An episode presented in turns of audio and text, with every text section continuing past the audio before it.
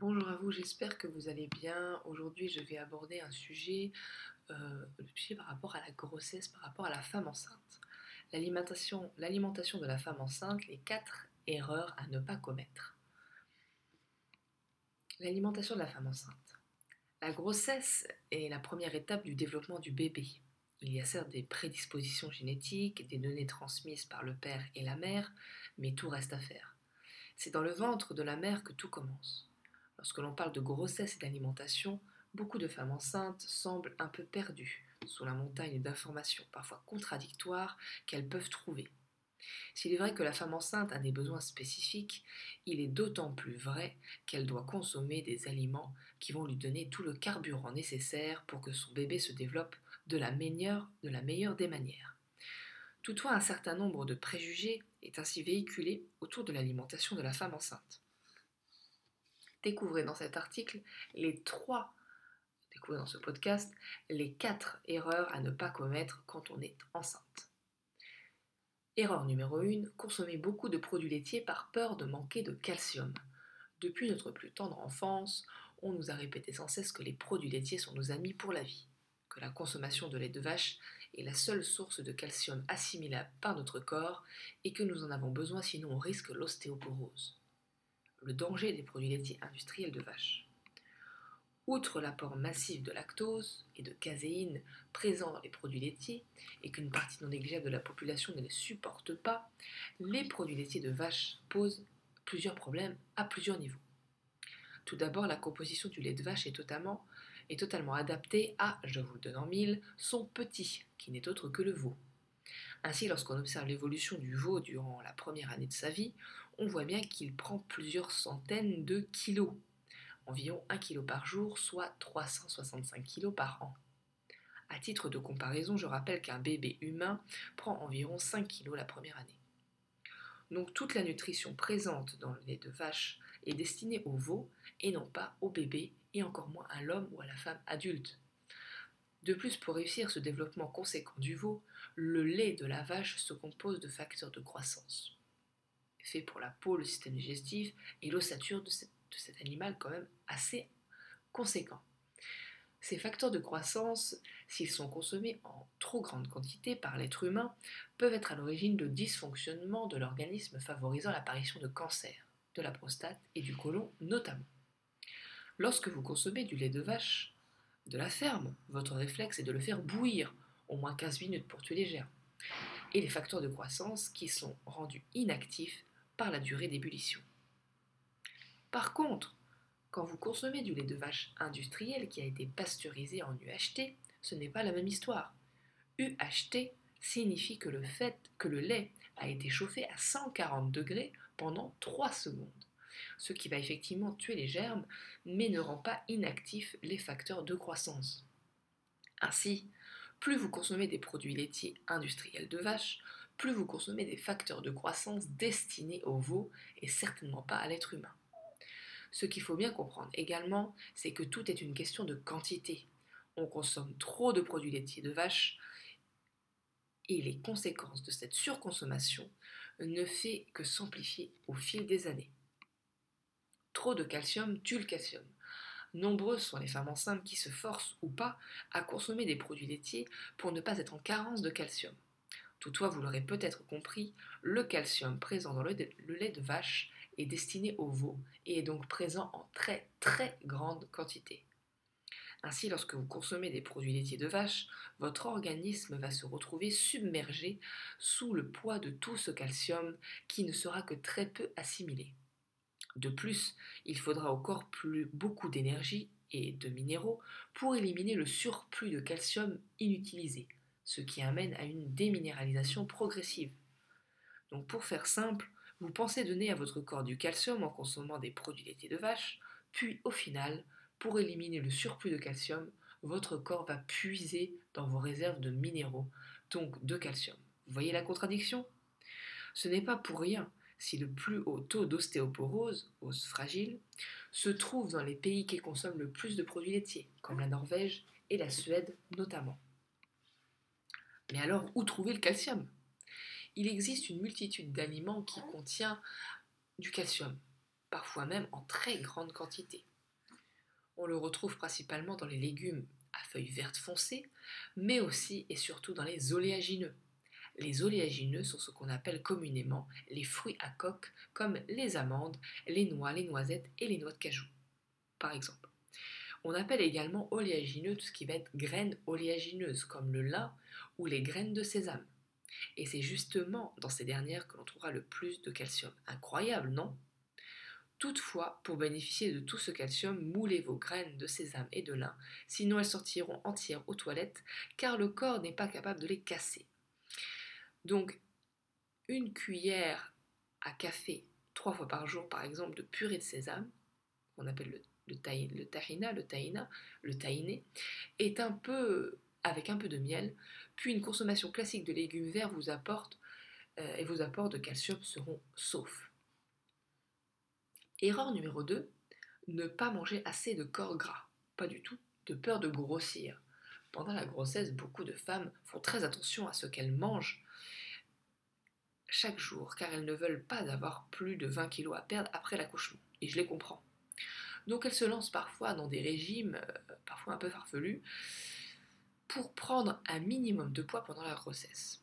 Mais souvent, on leur conseille à tort de faire très attention à leur consommation de gras, car le gras rend gras, leur a-t-on dit. Faire la différence entre bon et mauvais gras. Il y a bien évidemment une différence entre manger un snack avec des frites et un avocat. Et pourtant, l'avocat est bien plus gras que les, frites. Mais vous l'aurez compris, ce n'est pas du tout le même type de gras. Le gras des frites est du gras issu d'huile végétale surtransformée, qui en plus d'être dangereuse à la cuisson à haute température, est principalement composée d'oméga 6 en trop grande quantité. Le bon gras, celui dont nous manquons cruellement, est sans doute l'oméga 3. Nous avons besoin des, des oméga 6, mais nous en consommons beaucoup trop, car toute l'alimentation industrielle moderne en contient énormément. Il est donc temps de rééquilibrer la balance avec une belle part d'oméga 3 dans notre alimentation quotidienne, et notamment en pleine période de grossesse. Pourquoi le gras est essentiel pendant la grossesse? Pendant la grossesse, il est particulièrement important de consommer une grande quantité de bons gras de bonne qualité. En effet, les hormones et le fœtus en pleine formation en ont un besoin vital. Lorsque l'on sait que 60% du cerveau humain est composé de gras, dont la moitié en cholestérol, on comprend bien que c'est un élément essentiel au bon fonctionnement de notre corps. Alors que dire du fœtus qui chaque jour se développe un peu plus et qui est en perpétuelle formation pendant 9 mois? De plus, chaque cellule de notre corps est composée d'une part de gras qui permet les échanges entre la cellule et son milieu extérieur, minéraux, oxygène. Ainsi, la femme, de manière générale, et d'autant plus la femme enceinte, devrait consommer chaque jour une bonne quantité de bons gras chargés en oméga 3 et les aliments riches en bons gras, en gras sont au quotidien la femme. La femme enceinte ne doit pas hésiter à consommer euh, des aliments riches en oméga 3, surtout si elle en a envie. Les oméga, les oméga 3 ne font pas grossir, ce sont les produits industriels surtransformés qui font prendre du poids. Donc consommez allègrement de l'avocat, des olives pas trop salées si possible, des produits à base de noix de coco, huile de coco, beurre de coco, lait de coco bio, chair de coco, des fruits oléagineux, amandes, noix, noisettes, trempées toute une nuit de préférence, des graines oléagineuses, sésame, lin, des bouillons d'os, du poisson gras comme les anchois et les sardines, beaucoup moins chargé en métaux lourds et en pesticides, ou du saumon mais impérativement bio et sauvage, et cuit à la vapeur pour réduire au maximum ce qui pourrait être nocif pour le fœtus. De l'huile d'olive et de colza, très riche en oméga 3, du beurre clarifié, ou ghee, qui détient tous les bienfaits du gras animal sans la caséine et le lactose. Je vous invite à voir l'article sur mon blog euh, qui parle du ghee et du beurre clarifié, 7 or jaune, aux mille vertus. Je vous mets le lien sous cette vidéo des œufs et surtout du jaune d'œuf bio fermier frais d'un petit producteur local que vous connaissez si possible, nourri aux graines de lin plein de mon gras, est un gros plus. L'erreur numéro 3. Se ruer sur les fast-foods et les produits industriels sous prétexte d'avoir des envies. Comme je le disais plus haut, ce sont les produits industriels surtransformés qui font faire prendre du poids et donc qu'il faut absolument éviter. Mais il n'y a pas que cette raison qu'il faudra euh, qu'il faudra les écarter de l'alimentation de la femme enceinte. Le danger des additifs alimentaires pour le fœtus.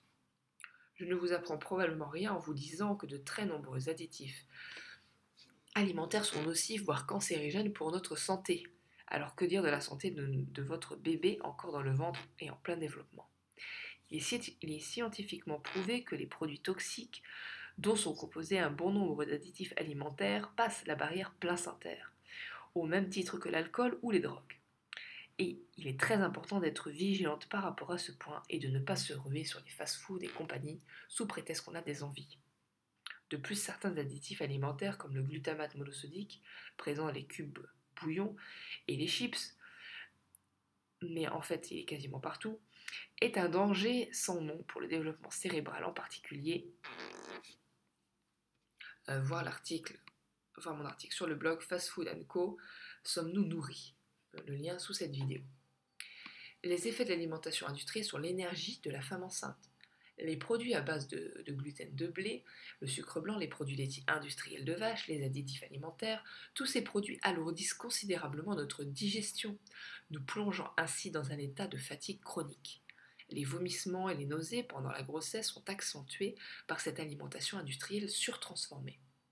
Pour avoir de l'énergie pendant la grossesse, il faut avant tout, il faut à tout prix diminuer la quantité de ces produits qui nuisent à votre bébé mais également à votre organisme.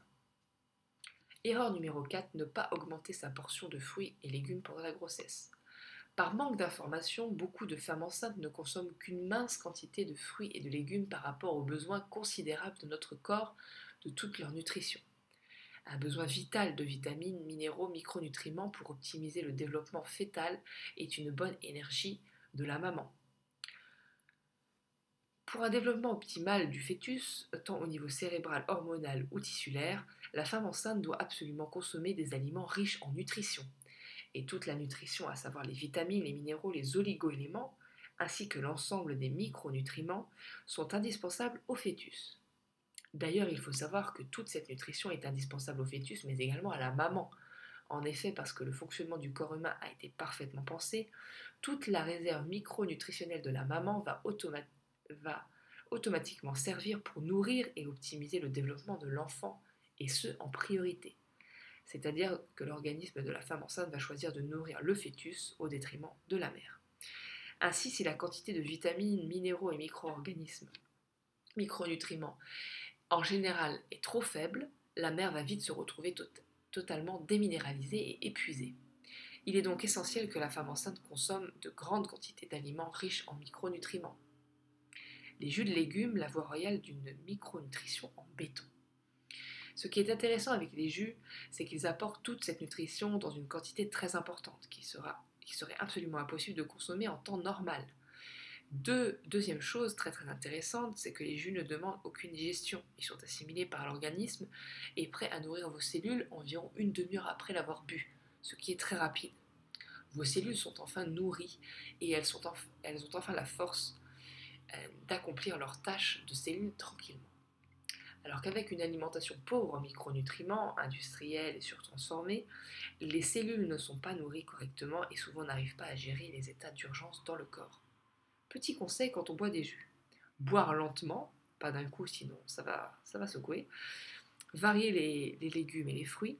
Faire de beaux mélanges et de belles couleurs pour avoir envie de les déguster. La centrifugeuse n'est pas pareille que l'extracteur de jus, car elle chauffe les aliments à cause de sa grande vitesse et on perd quasiment tous les nutriments.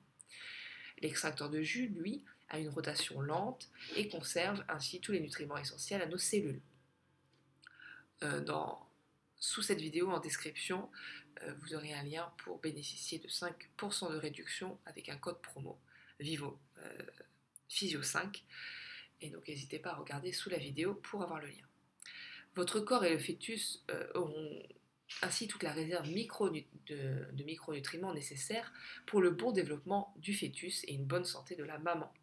Consommez un verre de jus par jour et vous verrez, vous sentirez la différence. Et pour avoir plein d'idées de jus, n'hésitez pas à télécharger le e-book. Le lien est sous la vidéo.